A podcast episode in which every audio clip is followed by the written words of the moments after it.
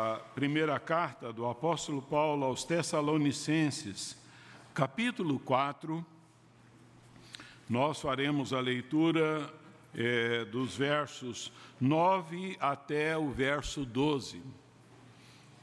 1 Tessalonicenses, capítulo 4, de 9 a 12.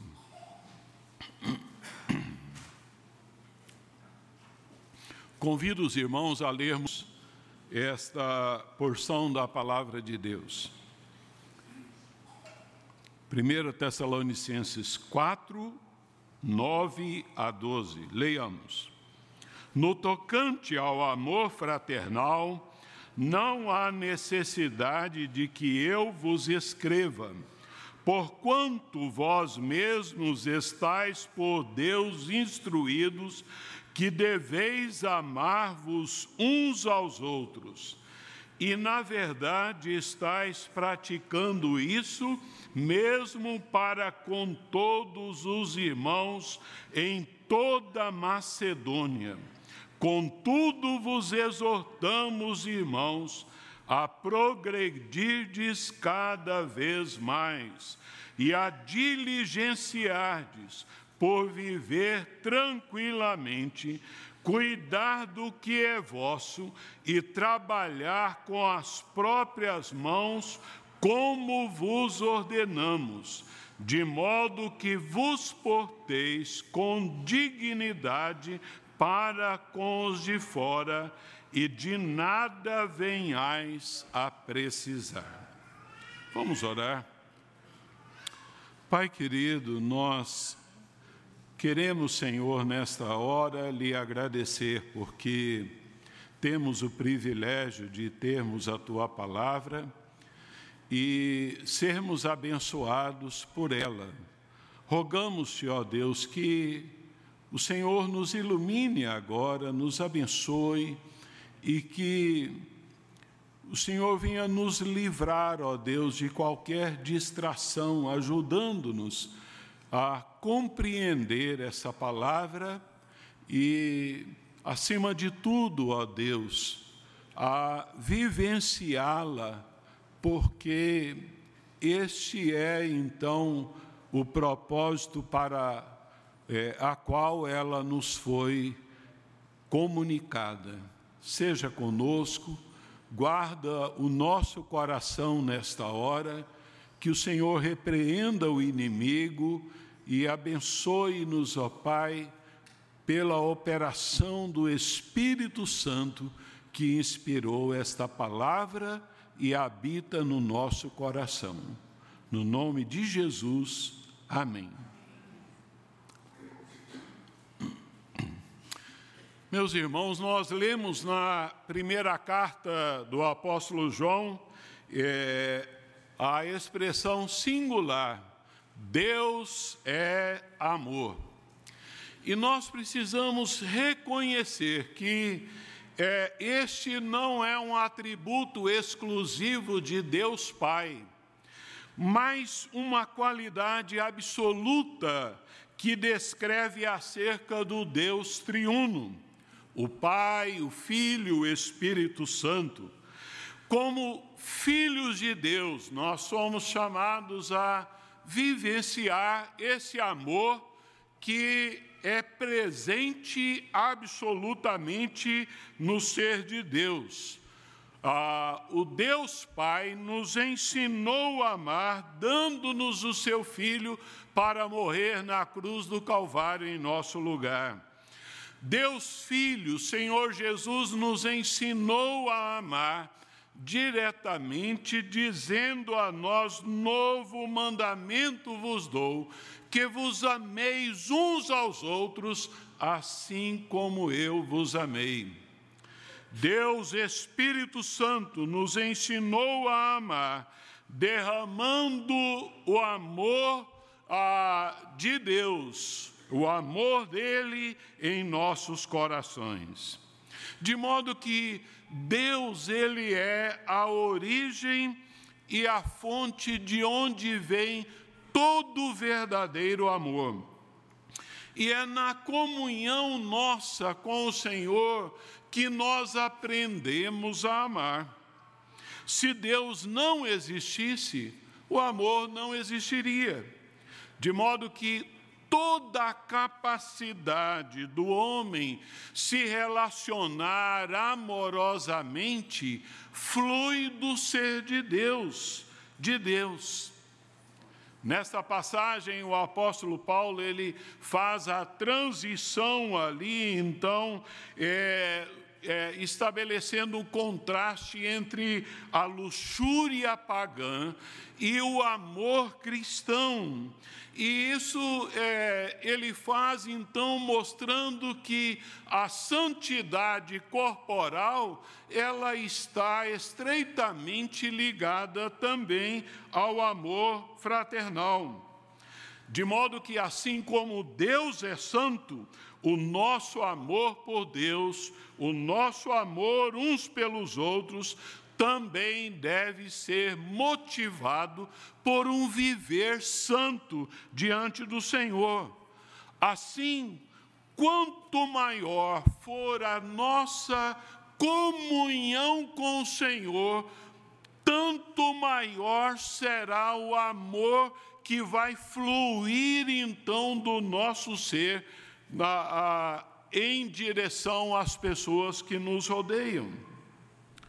Se realmente nós amamos ao nosso irmão, nós iremos evitar de pecar contra ele, nós não iremos defraudá-lo.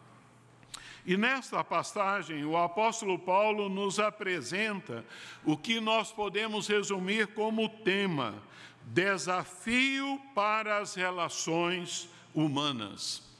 E o primeiro desafio está no verso 9, o desafio da obediência ao amor fraternal. Se anteriormente o apóstolo Paulo considerou extremamente necessário dar instruções meticulosas ali acerca da imoralidade sexual, Quanto amor, o apóstolo Paulo reconhece que para aqueles irmãos de Tessalônica, ele não tinha necessidade de exortá-los ah, nesta área. Ah, antes, ele então ministra elogios, visto que esta graça era observada, ela era vivenciada por aqueles irmãos, não somente pela comunidade local, pela igreja ali em Tessalônica, mas nos diz que por toda a região da Macedônia, é, ali eles estavam ah, ali exportando este amor, o amor do Senhor Jesus. E nós vemos assim, é, Paulo emprega aqui no verso 9, a primeira palavra, ele diz no tocante ao amor fraternal, a palavra grega aqui é Filadélfia, uma combinação de filia, calor e adelfos, irmão, né? Então, uma é, combinação que expressa ah, na sua raiz ali, então, que provém do mesmo sangue. Ah, Paulo usa esta palavra, essa palavra ela era utilizada para irmãos de carne, de uma mesma família, irmãos biológicos, mas ele utiliza essa palavra tendo em conta que os crentes primitivos, ao é, receberem a Cristo, comprometerem-se com o Senhor Jesus Cristo, isso significava muitas vezes que era cortados laços de relacionamentos familiares. Mas eles recebiam na igreja uma nova família, passavam a ser filhos de Deus e irmãos de todos os crentes. E Paulo, então, assim, ele dá uma razão eloquente. Vós já estáis por Deus instruídos.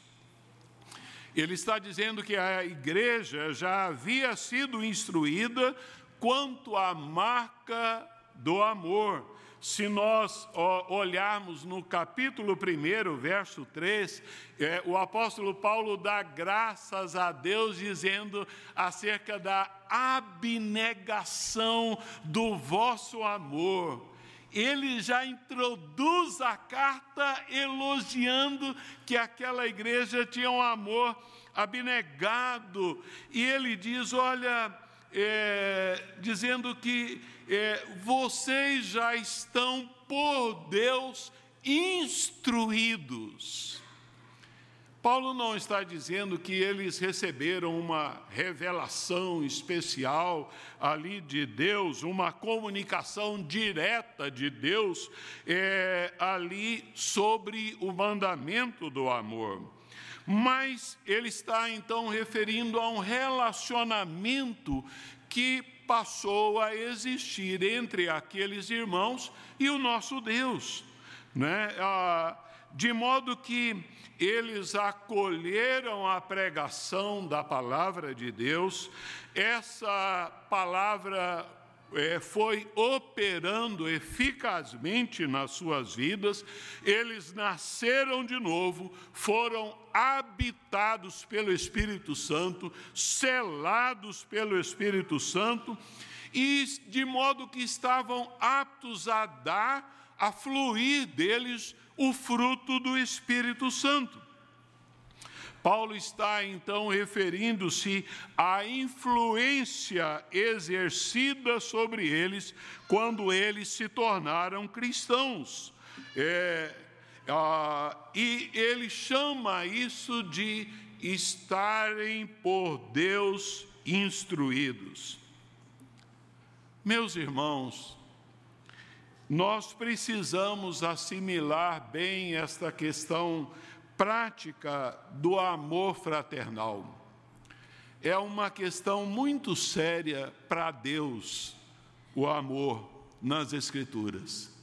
Nós lemos que o nosso Deus, desde lá o Velho Testamento, vejam lá Levítico 19, 18, nós vemos Deus ministrando o amor em dizer: Não te vingarás, nem guardarás ira contra os filhos do teu povo, mas amarás o teu próximo como a ti mesmo. Eu sou o Senhor. O Senhor Jesus, ele afirmou lá é, acerca do mandamento do amor a, a Deus e o, mandamento, é, e o mandamento do amor ao próximo, ele é uma extensão do amor que nós temos para com Deus, né? E na verdade Jesus diz que ambos estão entrelaçados ali, inseparáveis, e que esses dois mandamentos, o amor a Deus e o amor ao próximo, eles resumem toda a lei. Paulo e Silas já lhes tinham oferecido exemplos do amor fraternal e também reconhece que eles só puderam aprender essa lição e praticá-la porque foram é, divinamente ali capacitados pelo Espírito Santo. Em Romanos 5, 5, o apóstolo Paulo diz: Porque o amor de Deus é derramado em vossos corações pelo Espírito Santo. Que coisa maravilhosa! O amor vem de Deus, é Deus que é, implementa isso em nós. Ah, o amor de Deus é, é o, o, o, amor de Deus, o amor, é, o amor ao próximo é algo de muita preocupação é, no, no pensamento do apóstolo João. Vejam, ele diz: olha, que aquele que ama permanece na luz, aquele que não ama está nas trevas e anda nas trevas. Ele diz que todo aquele que é nascido de Deus e conhece a Deus, é, ele ama. E aquele que não ama não conhece a Deus, porque Deus é amor. Como é importante isso? E este amor, ele é, ele é vital, porque ele comprova a nossa regeneração. Em 1 João 3,14, o apóstolo João declara: nós sabemos que já passamos da morte para a vida porque amamos os irmãos. Aquele que não ama permanece na morte. E João acentua que é, isso de modo prático, como lemos no início do culto, que Cristo deu a sua vida por nós e devemos dar a nossa vida pelos irmãos. De igual modo, hoje, é, nós não estamos ah, desinformados acerca deste mandamento, não é verdade? Nós fomos também instruídos por Deus a amar, e nós precisamos é obedecer. O amor a, aos irmãos não é uma sugestão dada pelo Senhor. É, não é uma questão opcional. Através do Espírito Santo, nós podemos produzir esse fruto. Essa é a identidade e a vestimenta cristã.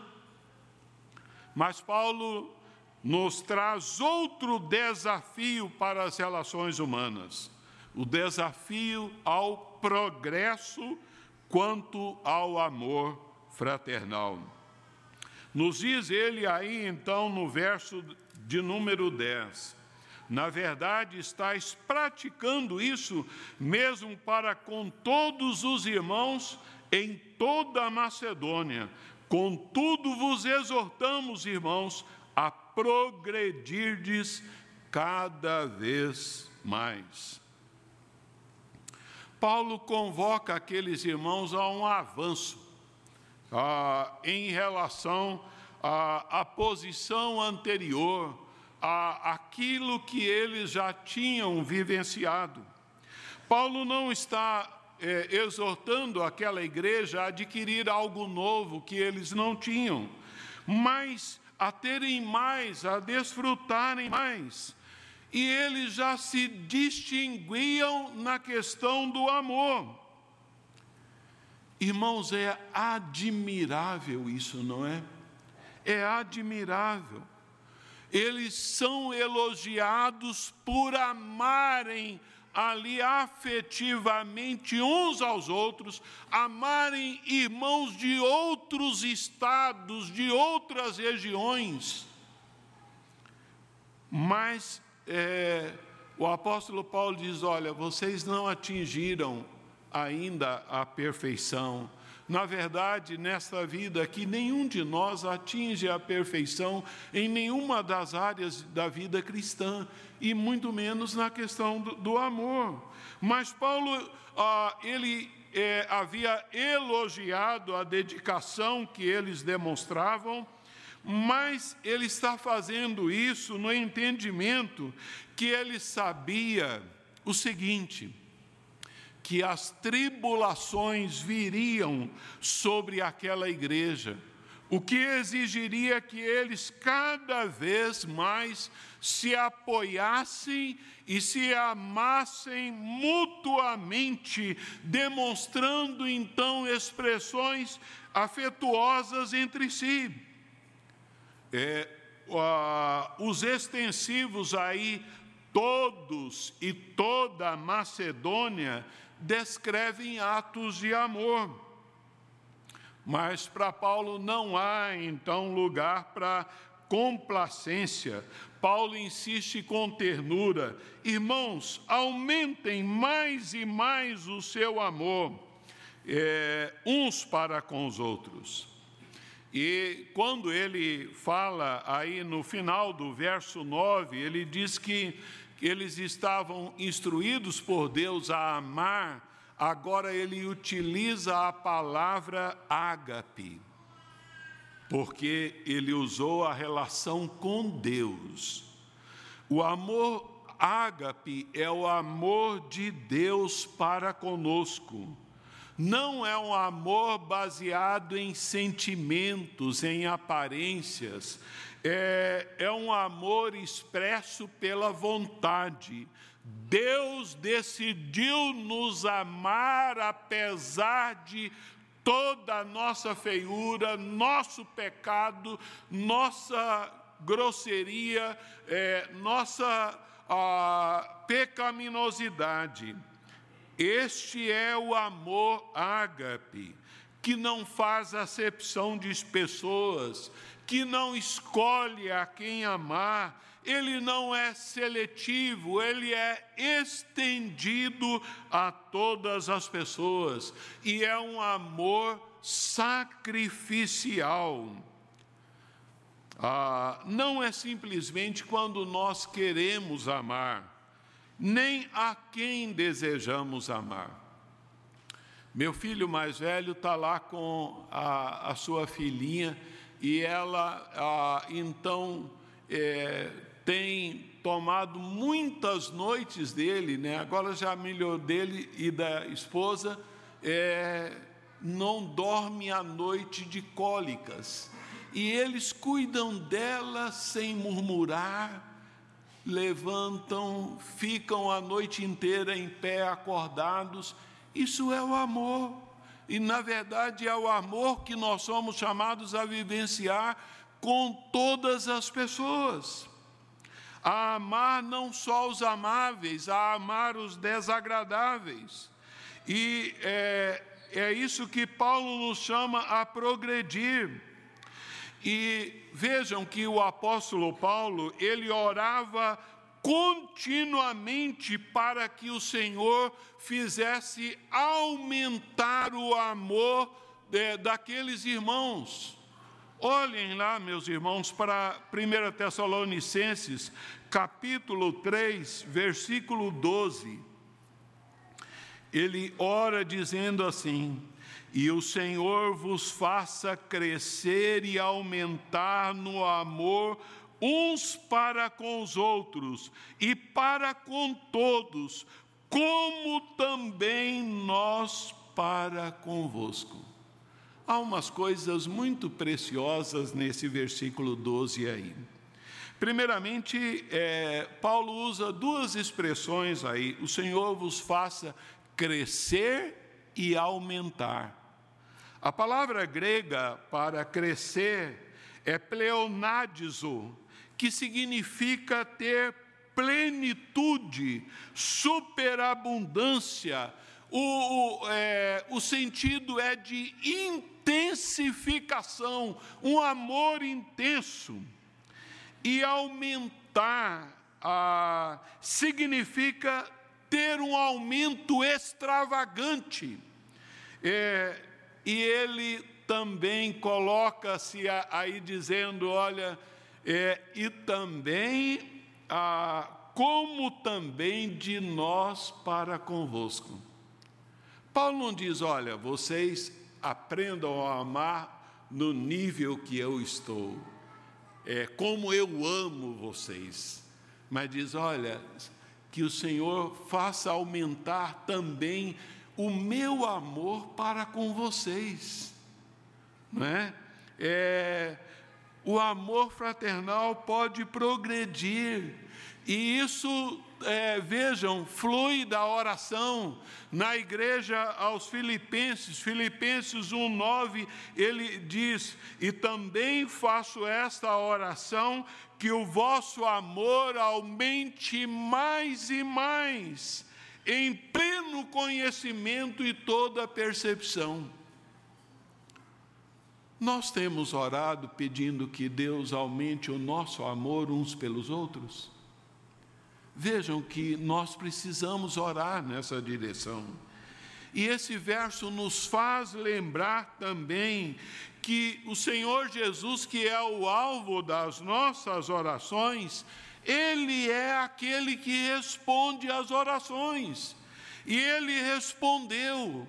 Se você ver lá em segunda carta aos Tessalonicenses 1:3, é, vemos que Deus atendeu o pedido de Paulo. Ele diz: Irmãos, cumpre-nos dar sempre graças a Deus no tocante a vós outros, como é justo, pois a vossa fé cresce sobremaneira e o vosso mútuo amor de uns para com os outros vai aumentando. Que coisa maravilhosa, não é? Que estímulo. Nós precisamos, Deus teve ministrando, tem ministrado a mim essa palavra acerca da necessidade de orar para que esse amor de Deus venha expandir dentro de mim. O amor, ele começa na família de Deus, porém ele tem que ser estendido a todos os homens. O amor, ele é uma experiência crescente. Mas de que maneira ah, Deus faz com que o nosso amor venha crescer e aumentar? Sabem como que Deus faz o, nosso amor crescer e aumentar? Colocando-nos em circunstâncias difíceis, complicadas com pessoas difíceis, para que é, este amor ah, possa se expandir. As encrencas e as dificuldades que nós temos uns com os outros são oportunidades para crescermos em amor. Não é isso que acontece em casa, não é isso que acontece na família. A família, quando tem uma pessoa, um filho mais problemático, aquele filho é mais amado, ora-se mais por aquele filho, dá atenção, preocupa-se mais, nós focalizamos a atenção maior nele, não é? Assim, então, nós vamos entender que quando nós amarmos, é, nós vamos passar a viver de uma maneira altruísta, cuidando dos outros quando é como da mesma forma como cuidamos de nós. Nós vamos desejar para os outros aquilo que nós desejamos para nós nós vamos procurar então é, preocupar-nos com os outros como nós preocupamos com nós próprios. O amor que cresce, ele se manifesta em atos de misericórdia, em atos de bondade. E no caso do descrente, ele é manifesto no evangelismo. Nós vamos manifestar o amor, levando o amor de Deus. Olha, Deus te ama. João 3,16, você precisa compreender isso. Isso é amor. Mas um último desafio, então, para as, as, relações humanas é o desafio do comportamento digno e diligente. Ah, está aí nos versos 11 e 12. Ah, ele diz: E a diligenciardes por prover, por viver tranquilamente, cuidar do que é vosso e trabalhar com as próprias mãos, como vos ordenamos. A viver diligentemente, né? Então, a viver com dignidade, de modo apropriado. O desafio agora, nesses dois versos, não é apenas para andar em amor, mas para andar em dignidade. O cristão não pode ter uma vida desorganizada e confusa. é, o cristão não apenas tem o compromisso de amar os irmãos, mas de dar um bom testemunho aos de fora da igreja. Como? Ele diz: vivendo tranquilamente. Buscaram viver quieto. Algumas pessoas, naqueles dias do apóstolo Paulo, lá da igreja de Tessalônica, se sentiam inquietas. E Paulo percebe e sabe é, ali que a, aquela inquietação era uma inquietação interior. A agitação fora criado na, criada na mente deles devido a uma expectativa é, exagerada acerca da vinda do Senhor Jesus. E isso trazia distúrbio à vida a um grupo de pessoas e, e estava afetando ali a igreja. É bom que o cristão a, alimente, é, isso é indispensável, que nos alimentemos da esperança da volta do Senhor Jesus, mas que façamos isso sem é, inquietação. Paulo trabalha para que essa inquietação tenha uma direção apropriada e eles é, ministra para que é, eles é, tenham uma quietude no Senhor. Aplicando isso a, a nós, né? A, muitos em nosso mundo moderno, né, nós somos influenciados a vivermos uma vida é, muito agitada, que muitas vezes não dá tempo para amar outras pessoas. A nossa cultura, ela está sempre nos sobrecarregando a com a influência do egoísmo. E, e quando predomina o egoísmo, o amor não cresce. Né? É uma cultura que incentiva, que promove a atenção para o eu, de modo que nós não temos tempo para é, dar ao próximo, ao abandonado, ao sofrido. E Paulo diz: olha, que nós devemos também cuidar da nossa própria vida.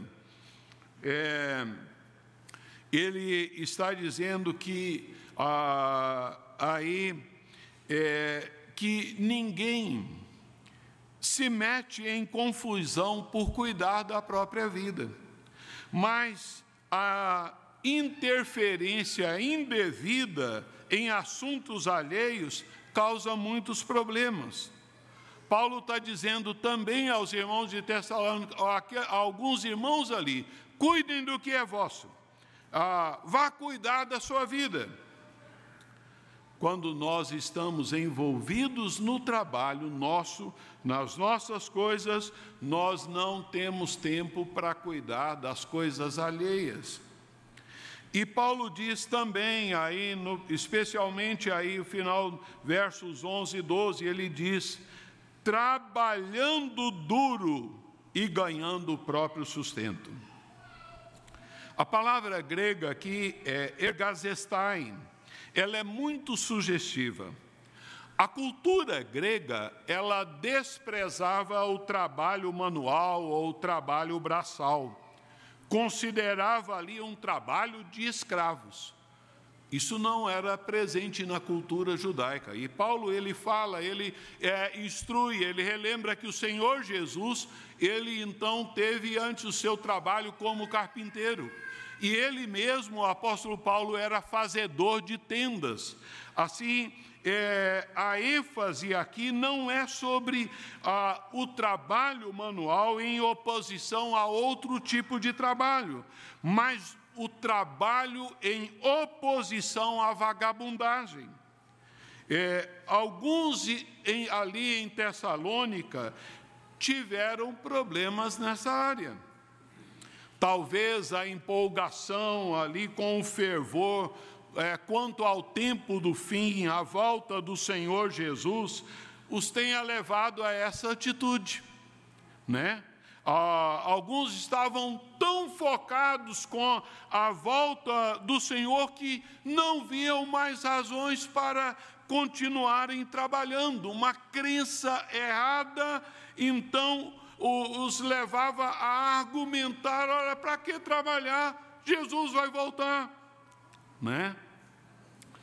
Mas nós vemos o, próprio apóstolo Paulo, ele nos ensina que em seu ministério evangelístico, quando seus recursos estavam acabando, ele não voltava-se para o Senhor dizendo: Olha, Deus não tem sido fiel comigo ah, no provimento das minhas necessidades. Ele não fazia isso, ele fazia mais tendas, né? Ah, e o propósito do trabalho é duplo. Ele diz: que vos porteis com dignidade para com os de fora. Que a, as pessoas de fora da comunidade da igreja é, viam que a pessoa era séria e trabalhadora.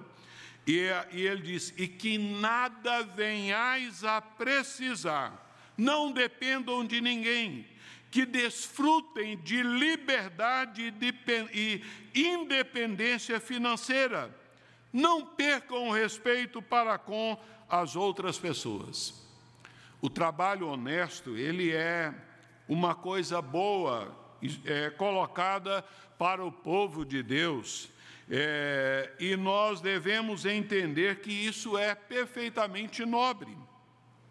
Hoje em dia, o padrão geral é fazer o mínimo possível para querer obter o máximo de proveito.